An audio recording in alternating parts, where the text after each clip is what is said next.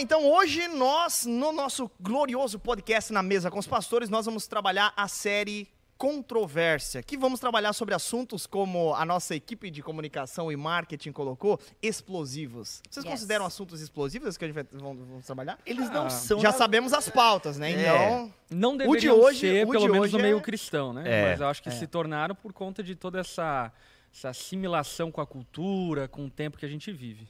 Eles são explosivos porque a gente explode quando discute eles, né? Mas são assuntos necessários e principalmente a igreja que quer se engajar culturalmente precisa tratar desses temas, né? e saber falar sobre E esses saber temas falar. E, cara, e uma coisa que a gente tem que abandonar, assim, é.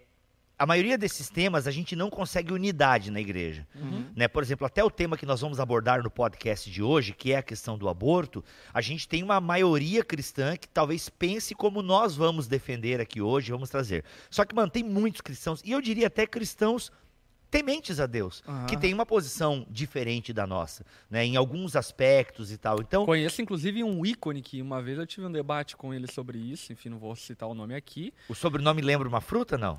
Ah, mas é, ele defende o aborto, A Não descriminalização ele é, defende. descriminalização né? do aborto, mas não por vias teológicas, mas Isso. por vias sociais e culturais. Né? Então, é, acho que esse é o ponto. A gente vai falar um pouquinho mais disso depois com o nosso convidado aqui do podcast, mas é justamente esse ponto. Tem muitos cristãos piedosos que falam: não, eu creio que a descriminalização do aborto é uma coisa boa para a saúde pública Uhum, do uhum. país e tal. Enfim, a gente talvez pense diferente e vamos colocar aqui alguns argumentos. Ô, Geise, E algo rapidão. importante, que eu acho que é, que, é- que é importante colocar aqui é, nessa rodada aqui, é a questão do lugar de fala. Por quê? Porque vocês, homens, apenas uma mulher, e depois o nosso convidado também é um homem, que escreveu... Barbado, inclusive. Barbado, que escreveu um livro contra o aborto Uhum. no século XXI.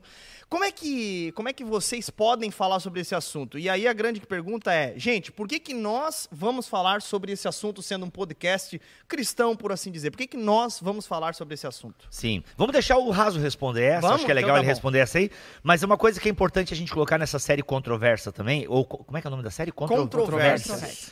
É, a gente não vai conseguir trazer aqui o- todos os lados dessa controvérsia. Acho que é importante a gente já colocar. Até Afi- porque a nossa abordagem ela é confessional, né? Perfeito, Ela pastor, não é é, não é um ambiente onde a gente vai defender teses e ideias que não são as que a gente defende. Justo. Então, eu achei legal o pessoal entender isso, que esse aqui é um programa da onda dura e, como tal, a gente tem uma linha, por assim dizer, um posicionamento e a É. gente zela por ele. Ah, porque daí não é justo. Meus amigos, minhas amigas, se você quer outra opinião, conteúdo na internet é o que não falta para você poder verdade. Fazer o balanço das coisas.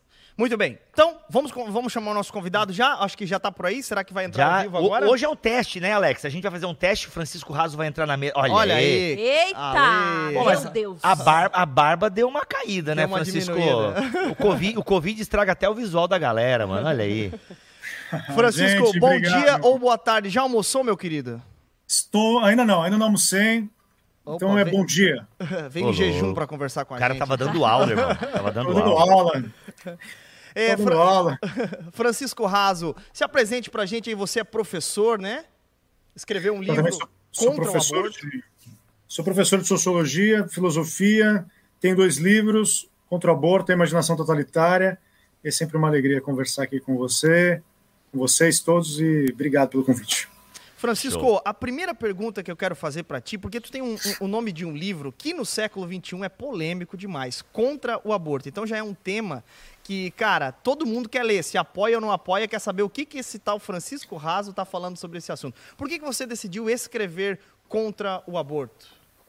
Escrevi para participar do debate pro- público e ler algo que eu gostaria de ler no debate público. Então, meu livro foi uma resposta, antes de tudo, para para os meus próprios questionamentos. É um livro que marca uma posição. Uma posição quando alguém pergunta, um tema controverso, e aí, você é a favor ou contra? Sou contra.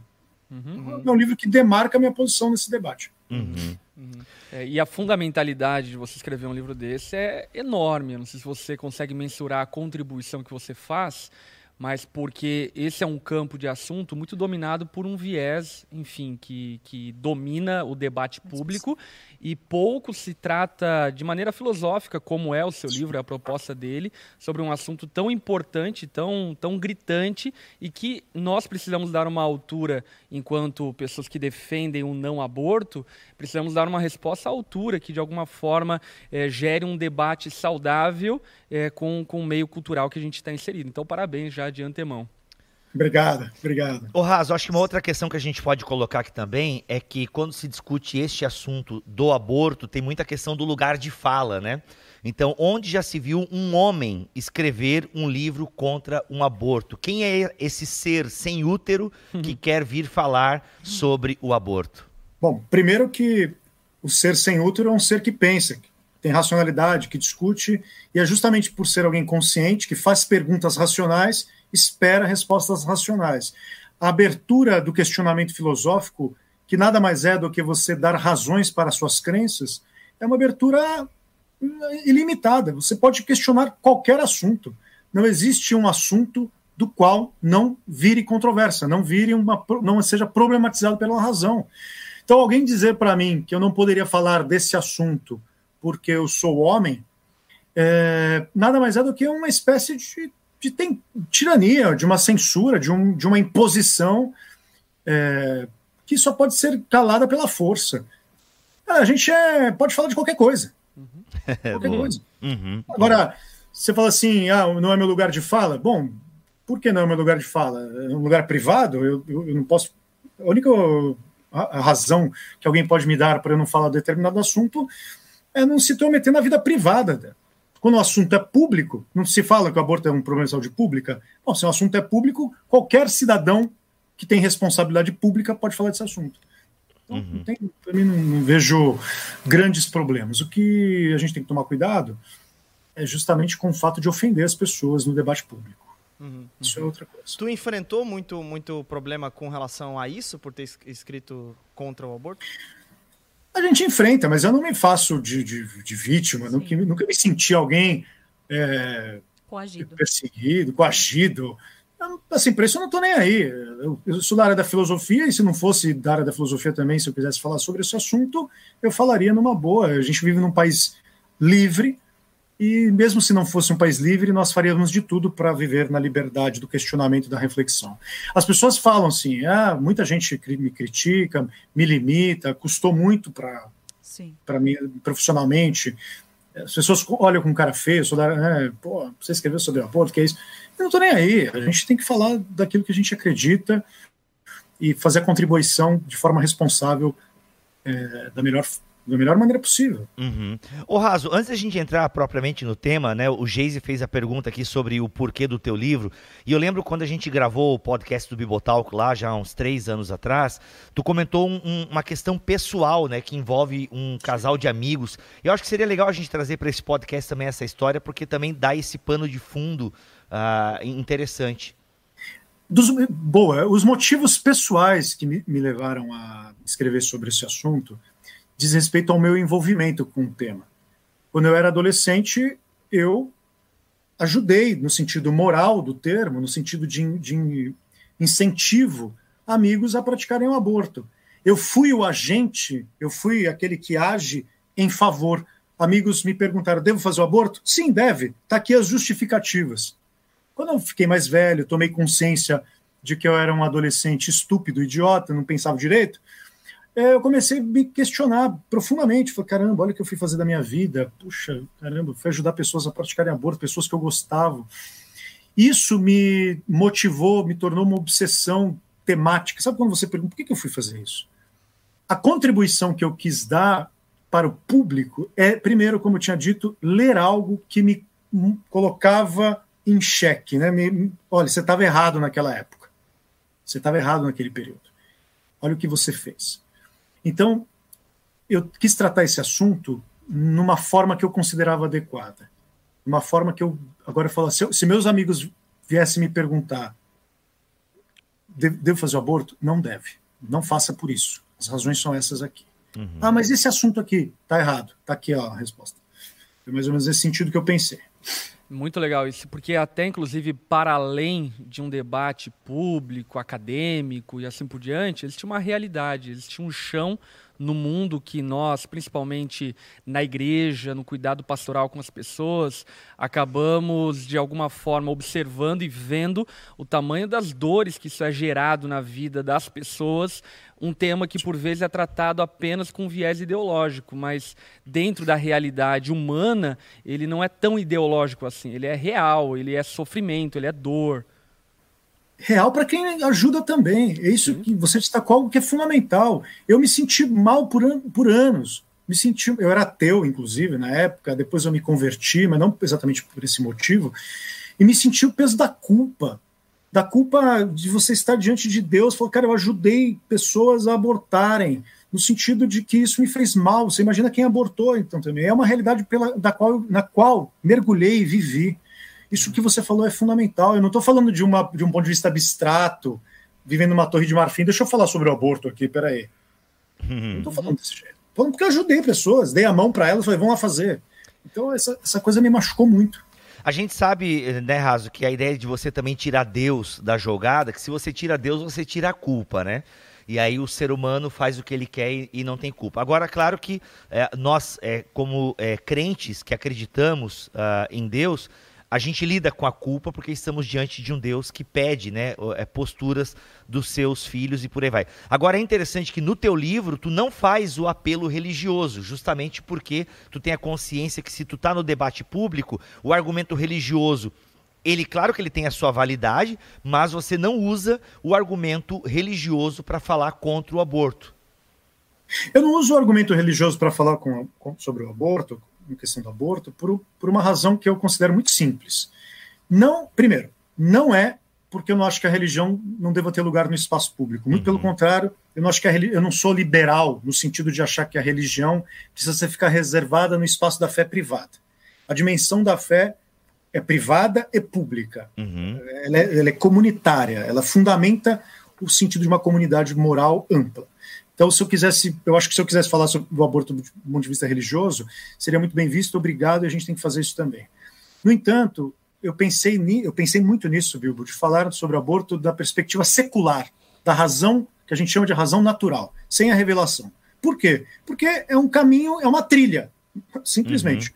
A pessoa que eu vou, vou, vou, vou ter como interlocutora, você vai falar para ela sobre Deus, ela vai dizer: olha, não, não parto desse pressuposto. Ah, então vamos ver esse pressuposto?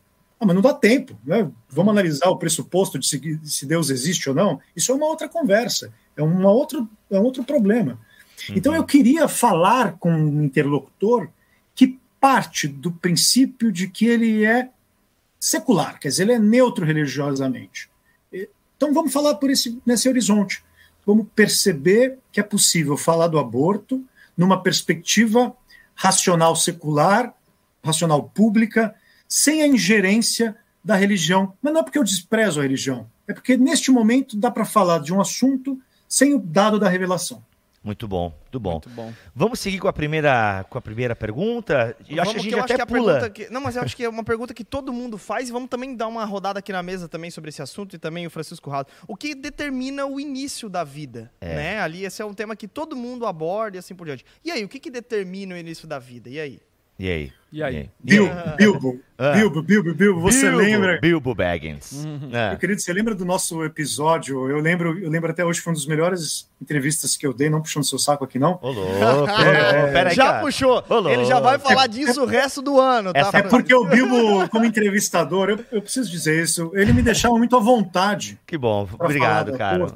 Poxa. E a gente trilhava os fundamentos da, da temática mas ficamos um tempão falando desse problema. É um Sim. problema muito complexo. Uhum, é um uhum. problema muito complexo. É. Porque a questão do início da vida é uma pergunta importante justamente por isso, né? Porque ah, os que defendem o aborto de forma né, aborto e pronto, não acham que estão é, lidando com uma vida Sim. ali. E a, e a, discussão sobre a origem da vida é muito antiga, né? É muito antiga, né? Quando começa a vida? É, Raso, eu acho que paralelo a essa pergunta, acho que tu queria que a gente respondesse, né? É... O Chase queria que... Eu, eu não me arrisco, eu, eu não me arrisco. Eu, eu, chuto a bola já, não sei. Porque é uma, é uma porque assim, o Raso... Não, ainda é uma questão confessional também, da, a gente responde essa pergunta, né? eu creio que é a partir da concepção. Sim, ponto. justamente. É, Raso, você crê também a partir da concepção, vida... Claro. Claro, né? O meu, o meu livro é uma defesa, o meu livro é uma defesa filosófica de que não, não exatamente, eu queria ajustar os termos aqui. Uhum, não exatamente a categoria vida. Quando a gente fala vida, o, espermatozoide é vida, a unha é vida, um câncer é vivo. Né? O, em é, Marte, então, né? Assim, em Marte eles acham lá uma bactéria, Exato. aquilo lá é vida, é, vida em é Marte. Vida. É, boa. É vida. Eu acho que é o único problema aqui de discutir a vida é se é o vírus é vivo ou não. Aí é uma outra questão. Boa, bom mas, ponto. Mas vida, o meu fio de cabelo é vida, minha cara é viva, é vida. A questão é saber se o embrião ele é uma pessoa? Isso. Essa, essa é a pergunta. Essa uhum. é a pergunta. E aí, cara, essa é a pergunta que eu. e eu lembro o que a embrião gente, é uma pessoa. É, e eu lembro que a gente passou naquele então. podcast, então, porque assim, agora ele vai, ele vai dar vários preâmbulos para poder responder essa pergunta. Ele é um filósofo, ele nunca responde assim, tipo, é. Só sei que nada sei. Sim, não, não. não, mas é muito legal, gente, porque essa, por que, que é importante essa discussão? Acho que é até para quem não está muito habituado a, ao debate, eu repito. Quem é a favor do aborto, geralmente, não são todos, né? É bom deixar isso claro, mas geralmente é, diz, não, isso é um amontoado de células, né? Uhum. Isso já desde muito tempo, né, Raso? Já se usa esse argumento, né? Muito, esse argumento tem décadas. É, isso aí não, não, é, não é pessoa, né? Isso é um amontoado de células. E aí a gente tem uma série de questões de que os escravos não foram pessoas, as mulheres já não foram pessoas. Uhum. E aí, Francisco Raso, o que define quem é ou não o que é uma pessoa? O que, que é uma pessoa? Bom, o conceito de pessoa é um conceito que vem da, da teologia. Ele entra na filosofia a partir de um filósofo chamado Boécio, um filósofo medieval. Pessoa é o ser, é o ser é, cuja substância racional é um ser individual, para ser preciso. Um ser individual é uma singularidade cuja substância é racional. Isso é ser pessoa. O conceito de pessoa clássico é esse.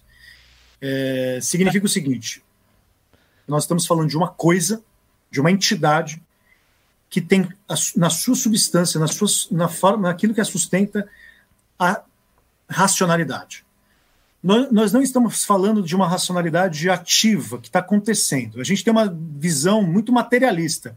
Nós reduzimos a, a, a, o, a entidade como um ser material biológico, porque as pessoas dizem, ah, é um amontoado de células. Nenhuma célula é amontoada, a célula é ordenada, é um organismo.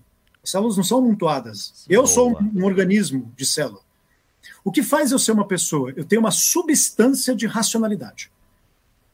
Eu, eu, sou, eu tenho a, a, o atributo fundamental de ser racional. O potencial. Esse atributo o potencial, o potencial no sentido de que em, isso é importante. No, eu sou em ato na minha atividade mais simples, singular, uma substância que potencialmente é racional. Uhum. Eu tenho a, a, capacidade de autodesenvolver-me com a consciência. Uhum. Eu não sou pessoa, veja bem, gente, eu não sou pessoa porque eu tenho consciência. Eu sou pessoa porque eu tenho a potencialidade, a dinâmica, a, a atividade de virar uma consciência. Os atributos, então, os, talvez, né? Os atributos, exatamente, a forma, a eu prefiro o termo a configuração.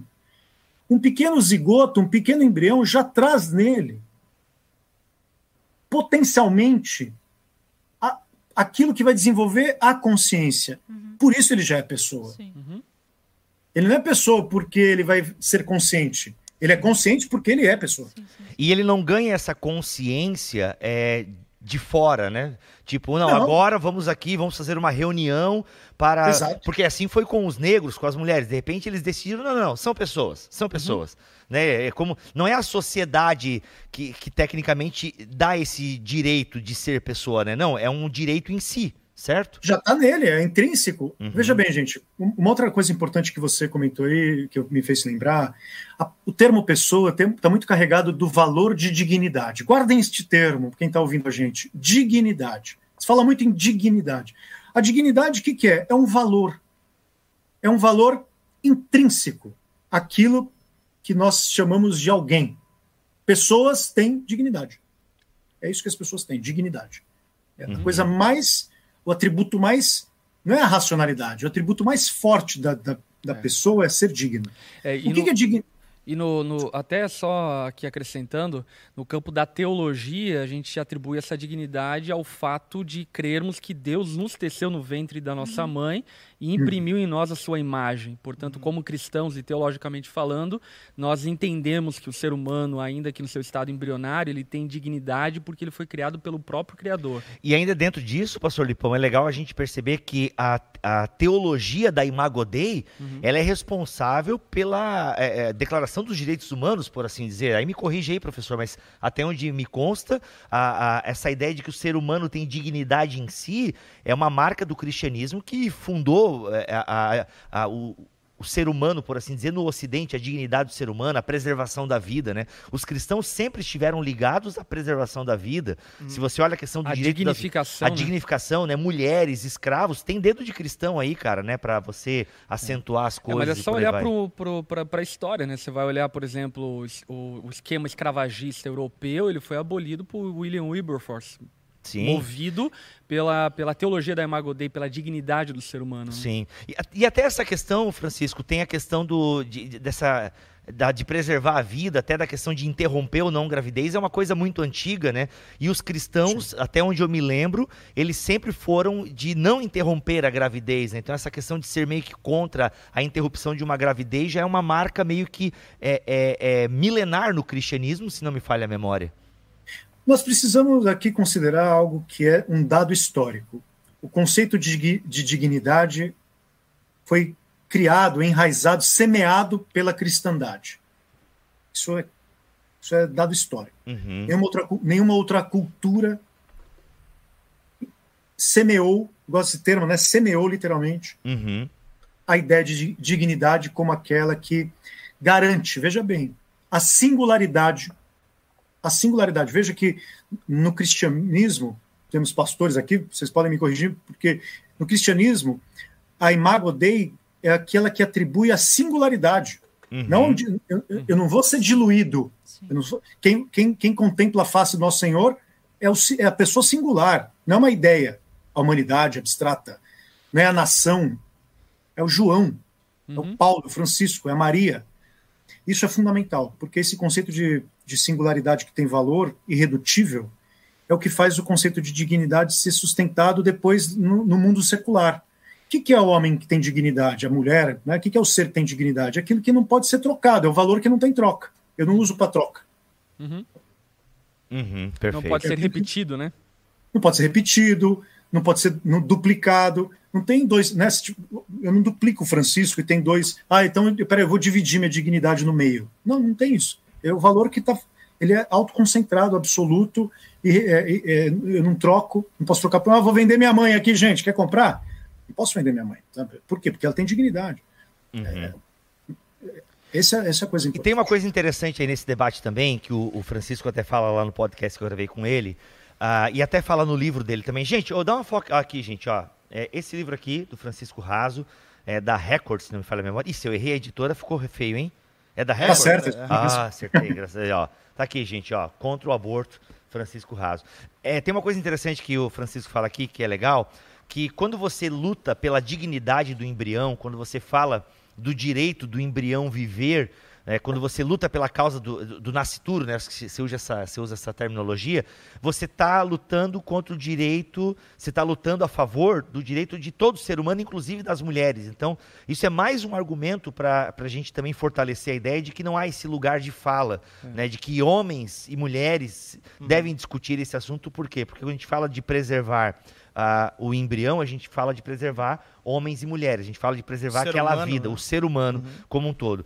Gente, eu não sei como é que está a nossa pauta e aqui. A, ah. E até pela, é. pela, pela, pelo fundamento básico de que um embrião, um feto, ele não é gerado unilateralmente por uma mulher, mas ele é gerado bilateralmente por um homem e uma mulher. Portanto, obviamente que o homem tem responsabilidade e compromisso com o feto que foi gerado no ventre de uma mulher. Ainda que ele não seja a pessoa gestadora desse, desse bebê, certamente ele é responsável, inclusive o homem de alguma forma motiva, ele é coparticipante é, do aborto caso cometido. Né? Que é o caso do, do Francisco lá da, da, da, infância, da adolescência dele. Né? Uhum. Gente, vamos com pergunta do povo de casa, Lari? Vamos lá. É, tem bastante coisa aqui, um, bastante perguntas. E eu acho que, não sei se isso vai estar na pauta, mas já vou antecipar, porque a gente está falando sobre interrupções de gestação. Inclusive, eu estava lendo um, um, artigo falando sobre as principais causas, né? A gente, às vezes a gente foca muito só é, nesse sentido, ah, é estupro, é, enfim, tem vários casos que vêm à tona nesse sentido.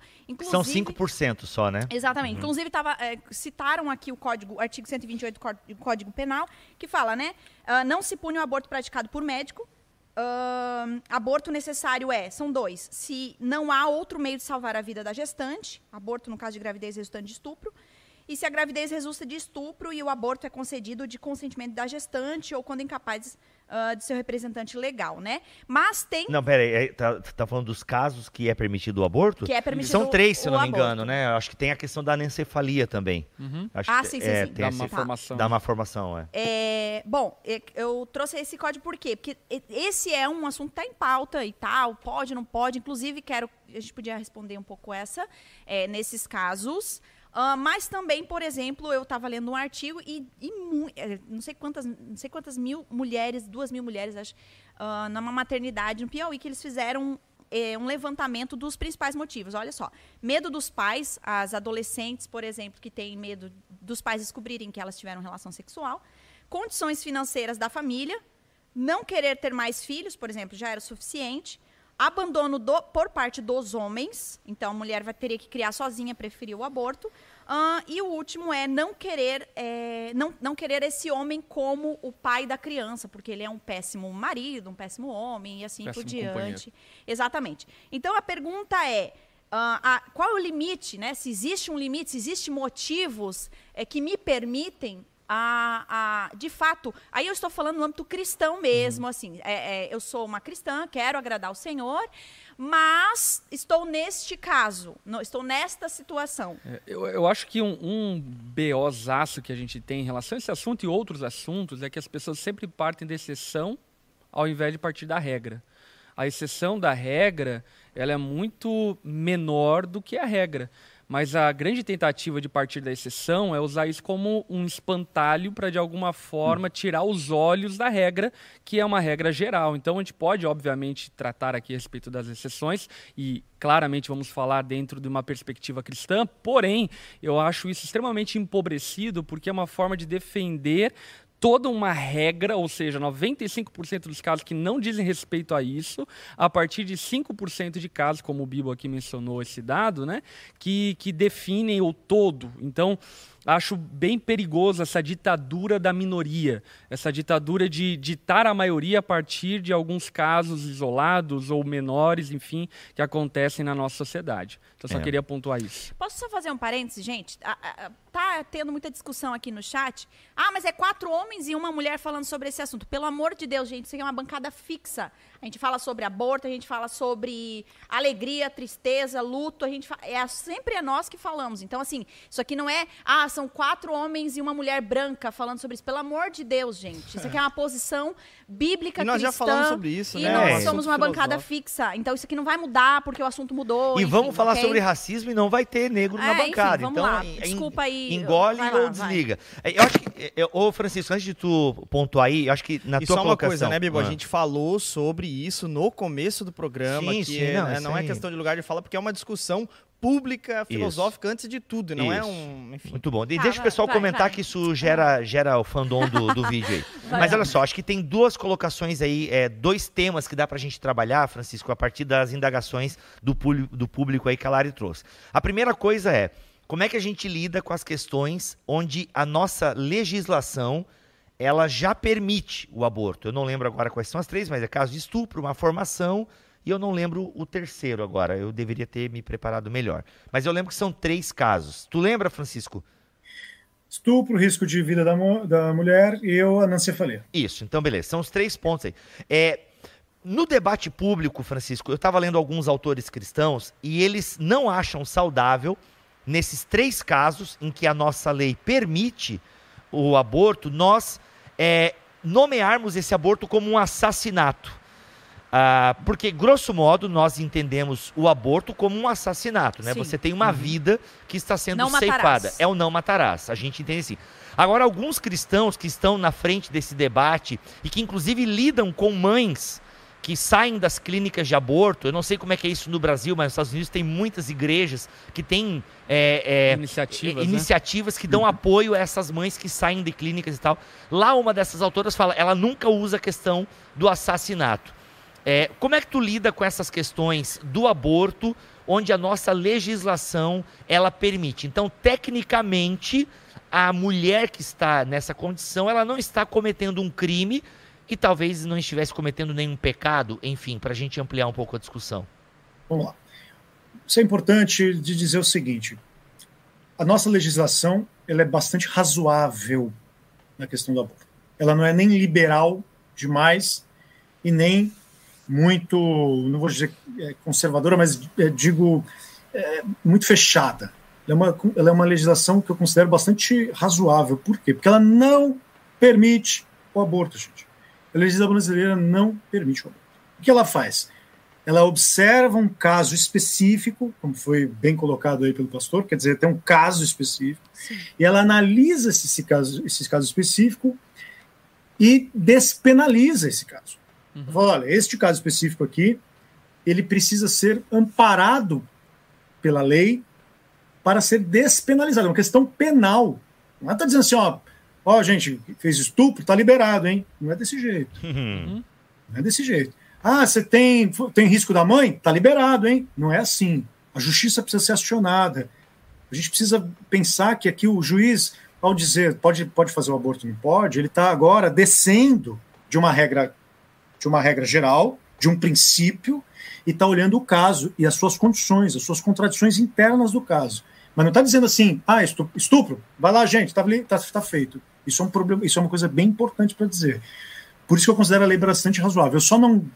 Assim, uma coisa que eu pesa muito na lei brasileira é o caso da anencefalia, que eu, eu sempre fui contra quando teve o debate, é recente, e acho que dá uma exorbitada nos limites. Agora, vamos colocar assim: o que é o aborto? O aborto é uma. Aqui, né, a gente está discutindo esse tema do aborto, é uma mulher que ficou grávida, está tomando ele, deliberadamente a iniciativa de romper a gravidez, Uhum. por, por razões que, por razões que ela pode achar é, legítimas. Então ela tá, a gente tem que colocar dois dados aqui. Ela deseja, por alguma razão, interromper a gravidez. A outra, ao fazer isso, ela tem consciência. Veja, ela não é inocente. Ela tem consciência de que ao interromper a gravidez, ela está justamente dizendo para aquela, aquela, aquela entidade chamada pessoa, que ela pode ter nome, pode chamar de filho, Sim. pode chamar de José, Maria, João, é, falando, eu não quero mais você. E ela elimina aquilo. Quando a gente fala em assassinato, por que, que a gente evita o termo assassinato? Porque é uma questão retórica, é uma questão do, do debate público. O- a- chamar de aborto já é um escândalo. Não preciso ter, pesar mais chamar de assassinato. Quando eu chamo de aborto, eu já estou chamando de uma coisa escandalosa. Meu, é, é verdade, eu não, tinha, não tinha pensado nessa. né? A Mas gente acho fica. que até, inclusive, entra na banalização do termo, né? É, por conta que o aborto se tornou algo, digamos, palatável, a gente quer agravar algo que já é muito grave, já, originalmente. já é grave, exato. Mas, por exemplo, eu concordo, eu concordo contigo, por isso que ela tem uma, uma força retórica no debate. Uhum. E quando a gente tem uma força retórica no debate, temos que tomar um cuidado, porque do ponto de vista do sofrimento da mulher que fez, que praticou o aborto, você não precisa chamar ela de assassina. Já, já, já, você já fez o aborto. Ela- Assim, ela precisa saber o que ela fez. Isso que eu acho importante destacar. É, e saber das Teve consequências. aquela, aquela questão do povo na frente do hospital com relação à menininha lá. Sim, caso polêmico. É, depois a gente fala Esse caso é do, polêmico. é, depois a gente fala dos 5%. E é importante destacar isso, porque o assassinato ele tem uma questão de ordem penal também, né, de você é, colocar numa, numa, numa esfera maior, de tomada de decisão, de ter matado um inocente, tudo isso faz parte da discussão. Agora, Uma mulher que toma consciência, ou uma mulher e a sua família, etc., toma consciência de que praticar o aborto, já, já tomou uma consciência bastante fraturada. Sim. Do ponto de vista moral, do ponto de vista do pecado e do ponto de vista jurídico. A sociedade não acha legal fazer o aborto. Você não vai na mesa do café da manhã e fala assim, gente, fiz o aborto, viu? Pai, tudo bem, ó, não vou ter mais o filho. Não é desse jeito que as coisas acontecem. Agora- Ele continua sendo escândalo. Sim, deixa eu abrir um parênteses aqui. Tem uma série, é, que eu não vou falar o nome aqui, porque eu até nem quero que vocês assistam, mas é uma série da Netflix. Não, é impressionante, cara. É uma série da Netflix. E na série tem uma menina, uma adolescente, uma jovem que faz um aborto. E, cara, a série mostra ela indo lá na clínica e tal. E lá nos Estados Unidos, pelo que a série deu a entender, é tipo você com virose, assim. Você chega na clínica, diz que quer fazer o aborto e você faz o aborto. É o que deu a entender pela série. Eu não sei se isso é assim realmente na vida real. Depende mas... do estado, né? É, deu a entender que é muito fácil. E tem uma série da Amazon Prime também que a moça fez o aborto muito fácil. Foi na clínica lá e fez o aborto.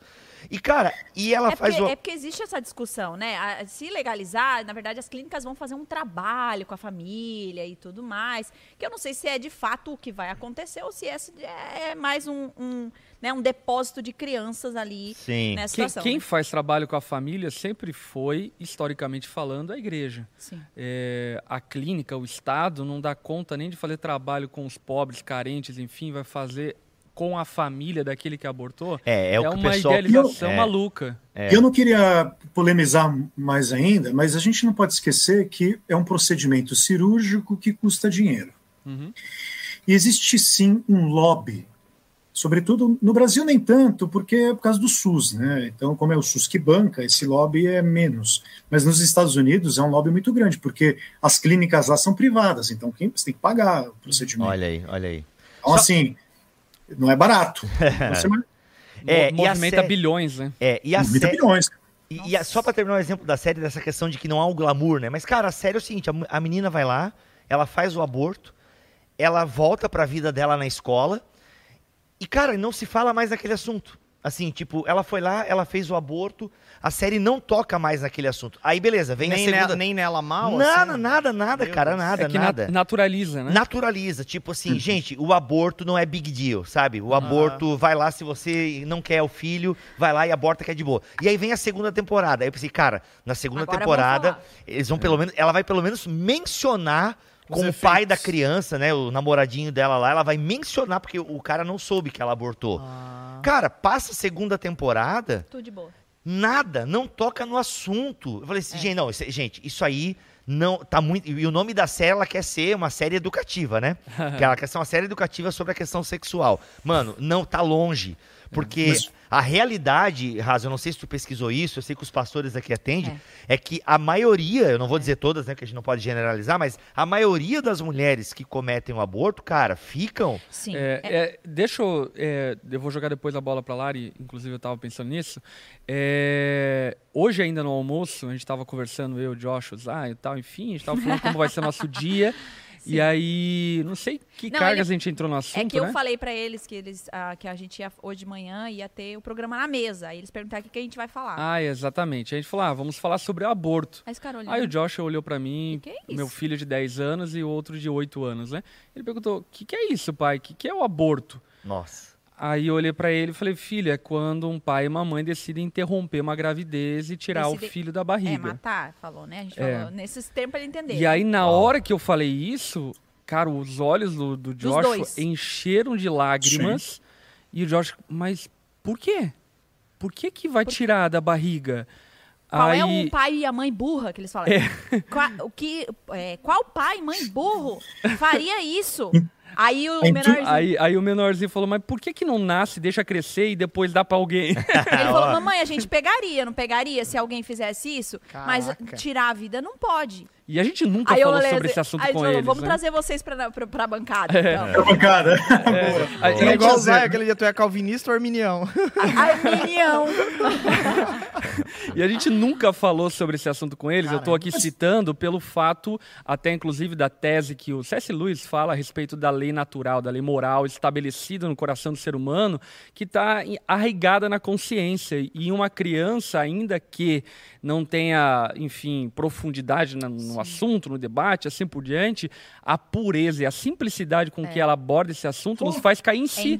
e é uma tentativa né? de cauterização da consciência, né? Essa coisa de naturalizar, deixar é, tranquilo. A série me deixou bem, aliás, bem chocado. Fala, Raso. Aliás, você falou do C.S. Lewis no Abolição do Homem, ele trata exatamente desse problema. Num, num, ele começa discutindo ali um tratadinho de, de, de ensino. Uhum. Quem leu a Abolição do Homem do C.S. Lewis. Excelente. Estou é, com ele aqui, li recentemente, que estava fazendo trabalho com meus alunos. Pô, então peraí, Raso, só abre um parênteses aí. Eu quero gravar contigo, porque eu não entendi esse livro aí. Porque, mano, a abolição do homem é pra gente muito adulta. Mas vai, fecha a Mas o, o, trabalho é exatamente esse. Que, o, o, ele começa justamente discutindo isso. Ele pega um livro de escola ali e que trata as coisas com uma certa banalidade, a naturalização do mal, do pecado, do mal. Não tem uma preocupação com, com, com, com, a, com a falta Olha como eles vão banalizando aqui, e a coisa vai justamente perdendo a lei natural. Você vai, você vai tirando o que é certo e errado como eh, parâmetros objetivos. Uhum a pessoa vai para casa dela, faz o aborto como se tivesse ido no shopping é. comprar uma, um, é. uma roupa. É. Uhum. e, e, agora, tratando sobre esses efeitos, Lari, compartilhe é, um pouco eu, sobre atendimento com as mulheres e assim por diante. Isso. Eu acho que a grande... Olha o lugar de fala aí, galera. Que isso, que isso. Não, e é só um detalhe, né? Eu, eu acho que alguém comentou algo muito importante. É melhor um homem branco, né? Ele estava falando, falando sobre, né? O raso hoje é, é, que saiba o que está falando do que uma mulher que só fala meu corpo, minhas regras, né? Não sabe profundamente o que isso significa. Então eu, eu, me coloco nesse lugar, não que eu falo meu corpo, minhas regras, mas eu me coloco nesse é lugar que não é porque eu sou brancos, branca velho. que eu sou obrigada a ficar falando coisa que eu não tenho especialidades, né? Então eu dou o lugar de fala com certeza para ele. Mas eu quero falar uh, algo muito importante que eu acho que dificilmente, às vezes fica só tratando o momento ali, né? Mas o posterior a isso não se fala muito, né? O que, que acontece depois disso? Porque o aborto ele está tá muito relacionado a, a, uma coisa momentânea que você precisa decidir rápido, né? Você está desesperado ou por alguma coisa que você você faz uma decisão por se livrar daquele problema naquele momento, né? E quando e anos depois você não tem como fugir daquilo que você fez. Né, daquilo que você decidiu. Aí, enfim, não sei se, é como o Bibo falou, né? Não sei se a gente pode generalizar e dizer todas se arrependem, todas têm problemas com isso. Aí eu não, não sei dizer, né, porcentagem disso, mas em atendimento isso fica muito e muito claro. Eu atendo muitas mulheres. Pode falar, mas. Raso. Ele... Não, não, não. Ah, tá. Você respirou uhum. fundo. Eu, eu, respirei porque eu ia complementar, mas eu gostei. Do... Uhum. Certo.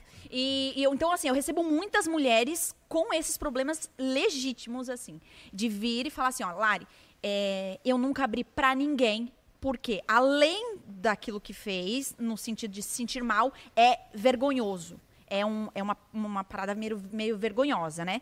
Então, uh, ah, para essas mulheres que me procuraram. Então, elas vêm com esta culpa misturado com a vergonha, então não consegue falar para ninguém. E aí você tem que lidar com isso internamente. E a maioria dessas mulheres não conseguiram levar mais a vida para frente. Elas ficam amarradas a uma situação e aí, enfim, envolve várias coisas, como por exemplo, ah, é, é, comparações. Ah, será que era uma menina ou um menino? Aí esse filho, um outro filho nasce e fica, meu, era para ser, era para ser outro. Ele tinha tal idade.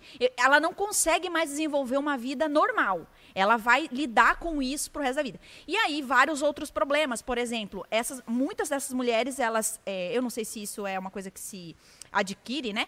Mas ah, crises depressivas e, e não conseguem mais sentir alegria e elas falam: Meu Deus, mas faz tanto tempo, e, mas isso vem na minha memória, isso vem na minha mente, eu não consigo mais dormir direito. Isso é como um fantasma. A maioria delas falam isso. Parece que eu, eu abortei e essa criança virou um fantasma na minha vida. E ela fica, e fica assolando a minha vida. Então, assim, os testemunhos dessas mulheres é muito cruel. Aquilo que elas vivem é muito cruel. Assim, não é, não é fácil de lidar. Não é uma coisa que ficou para trás como uma roupa que eu rasguei e joguei fora. É uma coisa que assola pro resto da vida. E aí, casais é, muitos casais se divorciam porque isso foi uma decisão de um e não foi do outro. Enfim, é, é, e aí o trabalho com essas mulheres é, primeiro, a confissão. Né, ali elas vêm com esse papel de confissão de assim, me abrir completamente, preciso de ajuda e um acompanhamento no sentido do perdão de Deus por aquilo. Porque vai como é que volta atrás? Né? Uhum. Então, a partir de agora, o que nós podemos fazer, o que Deus pode fazer na sua vida, para que você possa, então, se livrar dessa culpa, se há arrependimento e assim por diante. Olha só. Uau. E a primeira coisa para se livrar da culpa é tomar consciência dela. Exatamente. É. Eu queria só adicionar no que você falou, que eu acho importante, você falou do que tem na frente, daquilo que a, a questão do aborto, perfeito, ela não é isolada. As pessoas acham que o aborto é um negócio isolado, acontece, né? A pessoa Sim. vai escolher e tem o problema posterior, mas não podemos esquecer do problema anterior, daquilo que o aborto, da onde vem. O motivo. O motivo da vida sexual da pessoa, da, da, da, da relação que ela tem com parceria. Como que se chega a tomar a decisão do aborto? Sim. Porque nós temos um, um caráter que antecede o aborto não, assim, a gravidez é um negócio que acontece, né? Assim, olha, gente, eu, eu tô aqui andando, de repente fiquei grávida. Não, é assim. Sim, sim a gente faz decisões o tempo todo, decisões para ter filho, decisões para transar, decisões para tudo. Sim. Uhum. Então, uhum. É, eu mandei aqui no. A gente está decidindo a pauta aqui, ao vivo, hein? Ao vivo, ao vivo. Orra, é, a gente Não, mas pode... eu acho que é uma questão de saúde pública é, também, né? É, é legal. Um dos meandros bem importantes é isso. Que muita gente morre de maneira clandestina e, inclusive, muita gente defende o aborto com esse discurso também. É. Pô, mas daí morre muita gente de maneira clandestina, então. E aí, o que faz diante dessa realidade? É, mas isso é, é uma coisa bem hipotética, né? Porque começa pelo fato de que o aborto é clandestino. Como que você vai conseguir apurar dados estatísticos que possam, de alguma forma, é, corroborar uma tese, uma teoria, até inclusive pós-liberação, de que de fato, aprovando o aborto, houve uma diminuição de aborto, houve uma diminuição de casos de morte, assim por diante. Então, é um, é um problema bem robusto, né? Tão e tem, além desse, acentuando, porque acrescentando a esse que é importante, nós não podemos tirar o fato de que, por, por, porque as pessoas fazem, devem fazer. É. Tá mundo, gente, está todo mundo fazendo. Oba, vou fazer também. Uhum. Oh, peraí, né? É. O, o, dever ser, o dever ser não se justifica nas, na ocorrência. Ele se uhum. justifica em outro, em outro critério. Mas tentando pensar aqui, Raso, é, por exemplo, quando as pessoas é, defendem a descriminalização do aborto, uhum. gente, vamos descriminalizar, vamos dar suporte para essas mães de periferia que já estão com cinco, seis filhos, tentando pro problematizar aqui uma coisa que acontece mesmo, né? Cinco, seis filhos, é, na verdade foi abusada dentro do seu barraco, já não é nem, né? Enfim. É, e essa mulher às vezes faz uns abortos e, e ela acaba morrendo e tal. Se a gente é pró-vida, a gente não deveria dar vida é, é, para essa mulher? Ah, mas daí você dá vida para ela matando o embrião. Não, mas essa mulher morre, né? E aí tem algumas pesquisas que a gente não consegue provar né, a, a, qualidade dessas pesquisas, mas eles dizem, né? Não, porque quem morre é a mulher preta e não sei o quê, é, a, a, a, da favela, da periferia, e a gente precisa, né? O, o SUS, o governo, precisa, já que é pró-vida, precisa fornecer e, e, e é, prover vida para essa mulher que está com aquele feto, com aquele embrião, que não só é indesejado, mas como é fruto de uma maldade, né? Aquela mulher sofreu uma maldade e ela precisa ter direito à vida. Bom, a gente não pode esquecer que dentro desse discurso da representatividade é, identitária, aí, mulher preta, né, da favela, etc., como é colocado, a gente não pode esquecer que ela morre, mas ela também, se ela, quando ela pratica o aborto, ela também mata. E quem está morrendo ao, na prática do aborto é o, é, é, é o embrião preto da favela, mesma coisa. Assim, ele também é alguém que está sendo também é um oprimido. Também é oprimido. Então, assim, nós não podemos cair nessa representatividade identitária de julgar que fazer o aborto é, é, um, é passivo, não é passivo, é uma atividade. Estou uhum. escolhendo. Eu, tô, eu não sou fruto. As, a, a gente não, não. As nossas decisões morais, voluntárias, não são condicionadas, totalmente determinadas pelo nosso contexto, pelo nosso ambiente. Existe um caminho de decisão, existe um momento de decisão. E a decisão ela é ativa, ela é, ela é voluntária, deliberativa. E o aborto, ele não a mulher que pratica o aborto não está só correndo risco de morrer, ela está correndo risco de matar. É, e isso é, precisa ficar muito, muito forte, porque tudo que foi falado aqui anteriormente de registra exatamente os dramas de quem mata. a mulher que mata. Uhum, sim. E ela é desamparada também nesse contexto. Uma mulher uma mulher que está né, pobre, preta, na favela e tal, que está passando por uma dificuldade profunda, profunda, mais, vamos pensar, mais dramática que for. Nada justifica que dentro deste drama profundo ela abortar vai solucionar o drama. Não vai solucionar o drama.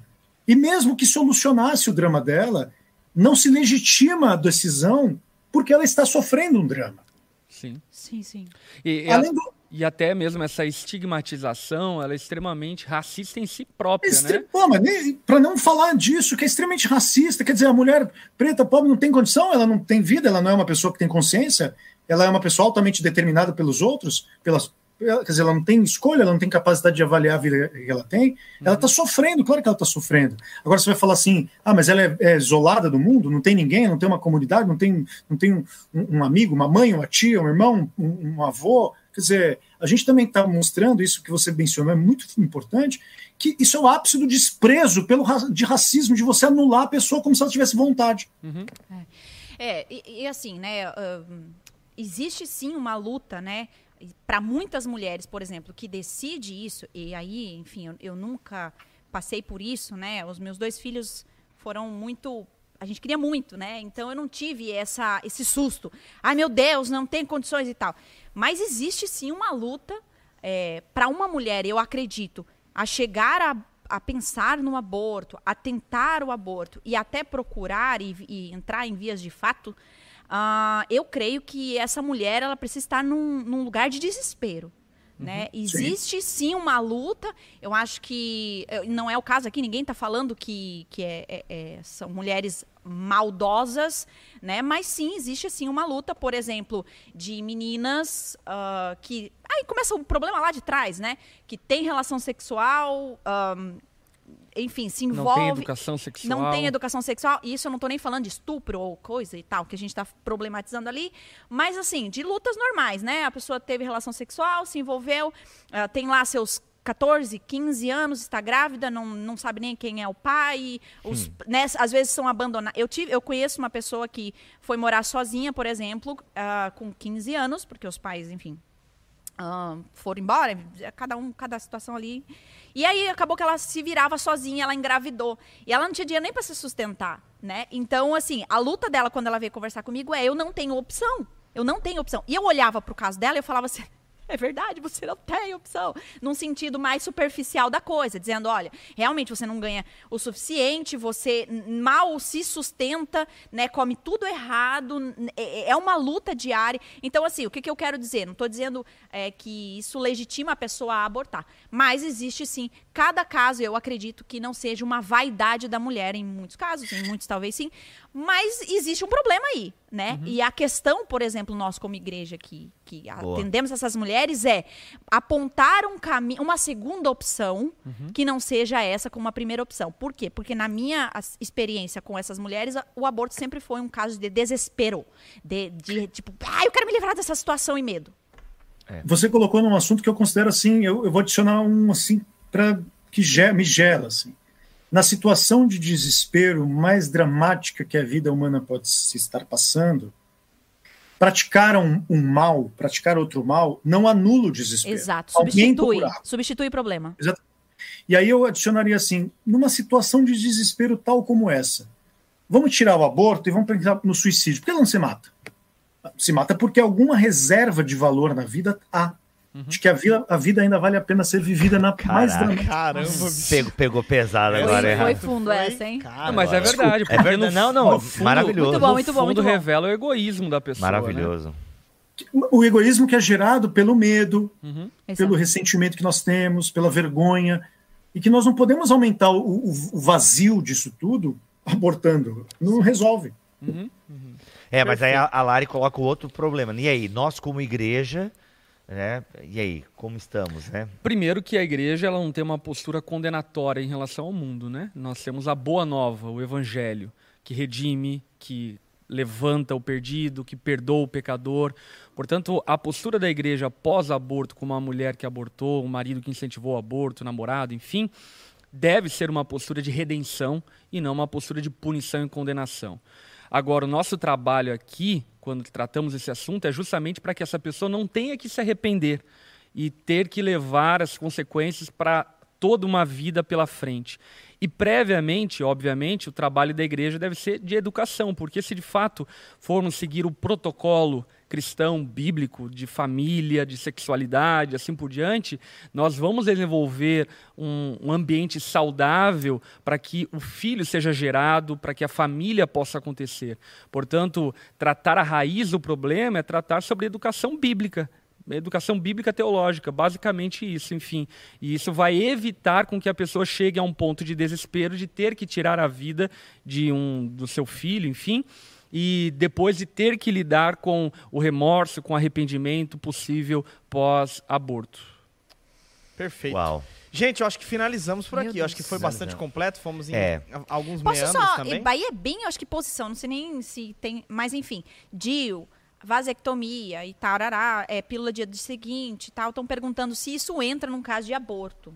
Ah, se são, se são eu- eu abortivos, sei, né? gente. Aí são, são posicionamentos, né? Fala, Não Raso. são, abor- não são abortivos. Uhum. Não são abortivos. Mas assim, agora a gente tem que dimensionalizar isso na vida sexual, que eles representam para a vida sexual.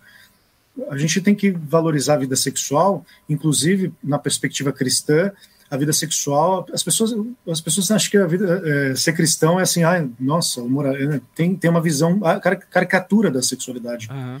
No cristianismo. Né? Muito pelo contrário, tem uma das coisas que eu mais acho magnífica no cristianismo é a ideia de que quando você É cantares.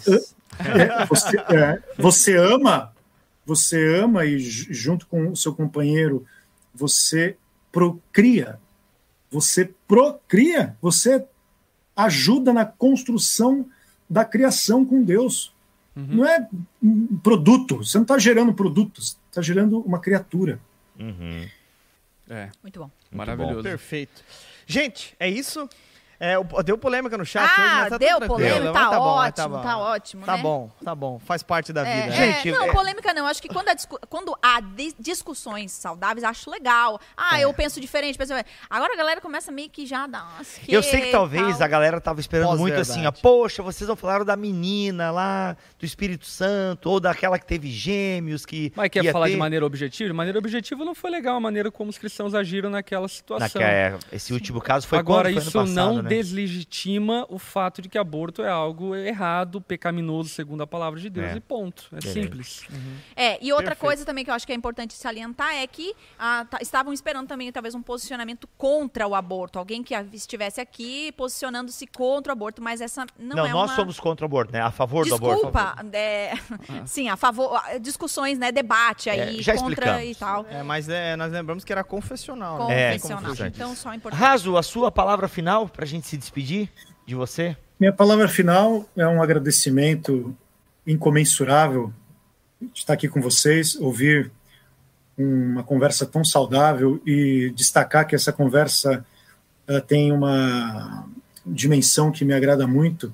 Eu ouvi duas palavras ali no final do pastor, que é a ideia de que nós não estamos aqui para apontar o dedo na cara de ninguém e que o cristão faz é mostrar o caminho da redenção. É isso que nós devemos buscar sempre reconhecer a falta, a nossa fragilidade, a nossa insuficiência e lembrar que é na redenção, uma redenção que já foi é, de, de um cordeiro que morreu por nós e é lá que nós encontramos o caminho e a vida. É isso. Muito bom. Isso. Perfeito. Valeu, Raso. Muito bom. Obrigado, gente. querido. Valeu, valeu, Francisco. Obrigado Foi pela participação aí. Foi muito bom, Foi tá? muito Obrigado a você, gente. Valeu, um abração. Valeu, Beijo a valeu. todos. Até uma mais. próxima. Obrigado, hein? Pastor Lipão, palavra final também aí. Palavra final? Ah, Uma Nossa. boa quinta-feira. Eu vou quinta-feira. Ah, muito Então tá bom. Bibo, Gente, eu tenho, se você gostou do Francisco Raso, eu tenho dois podcasts com ele lá em bibotalk.com. Aliás, se você entrar em bibotalk.com e digitar a palavra aborto, você vai encontrar os dois podcasts que eu fiz com o Francisco Raso. Pastor Lipão, opa, bati. Pastor Lipão ouviu e gostou. então Ouvi, você, muito bom. Você tem a chancela aí. E tem outros podcasts também lá da casa, de, inclusive feito só por mulheres, que era um programa antigo que a gente tinha, que era o Lado a Lado. Só feito por mulheres que discutem vários aspectos. Inclusive, a galera que perguntou aí das questões aí é, contraceptivas, elas têm um programa só sobre isso. Dia, o pílula do dia seguinte, é, falando sobre. Inclusive, elas têm um, pro, um programa sobre o aborto dentro da igreja, que a gente acha que não tem, mas muitas irmãs é, acabam procurando Demais, esse cara, caminho demais. do aborto. Então, se você digitar aborto lá em bibotalk.com, você vai ter uma série de programas e podcasts para você ouvir sobre esse tema. E é isso, gente. Só deixando bem claro, aqui não era um programa de debates. A gente trouxe e fez um programa a favor ah, da vida, por assim dizer, e contra o aborto, como você pode ver no livro Livraço, tá, gente? De Muito Francisco Raso. E aqui até quero, inclusive, salientar né, a admiração pelo Raso. Enfim, eu mencionei lá no começo, mas de fato eu admiro. Já tinha tido acesso ao livro dele, e maravilhoso o trabalho dele e aquilo que ele tem desenvolvido. Parabéns, muito, bom. bom. ter você aqui conosco hoje. Muito bom, verdade. Lari, palavras finais. Gente, eu quero falar pra- Antes do ca- nosso cancelamento nas redes. Rapaz, cancelamento.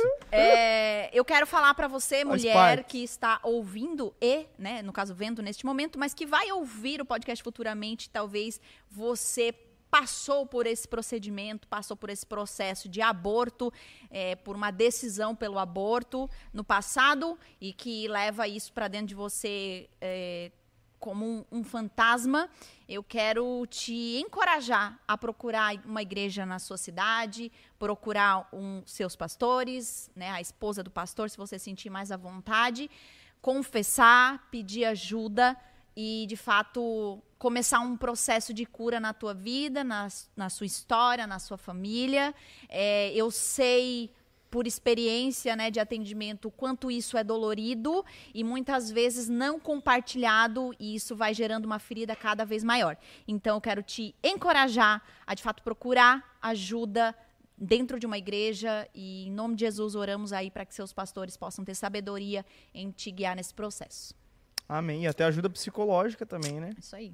Gente, obrigado. Tem um filme, tem um filme, Filme. Eu, eu não assisti ainda, mas, cara, é um filme que já. Ele não sei. Você tem no Telecine, se eu não me engano. É Unplanned, é o nome em inglês.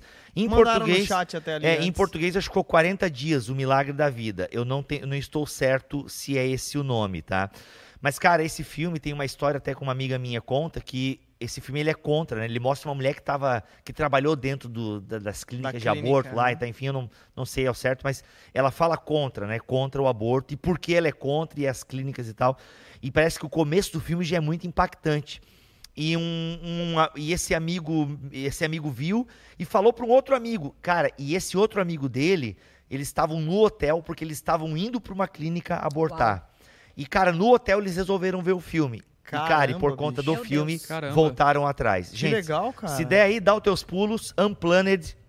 Joga no Google aí como é que é o nome em Muito bom, português. muito bom, muito bom. Qualquer coisa, se não achar no Telecine, se você não assina o Telecine, deve ter na locadora do Paulo Coelho. Quem, Então, tá- quem entendeu, entendeu. Fechou. Gente, obrigado, obrigado, Bill, Pastor Lipão, Lari, também Francisco Raso, que esteve com a gente. E até semana que vem você pode também não sair daí, vai para os, outros para os outros podcasts que a gente já gravou, que tem bastante tema legal. Lembrando que estamos no Deezer, no eh, Spotify, estamos no Apple Music, estamos em tudo quanto é plataforma de podcast. Você pode nos acompanhar também aqui no YouTube da Onda Dura. Tamo junto e até semana que vem. Valeu! Maravilha, tchau, tchau.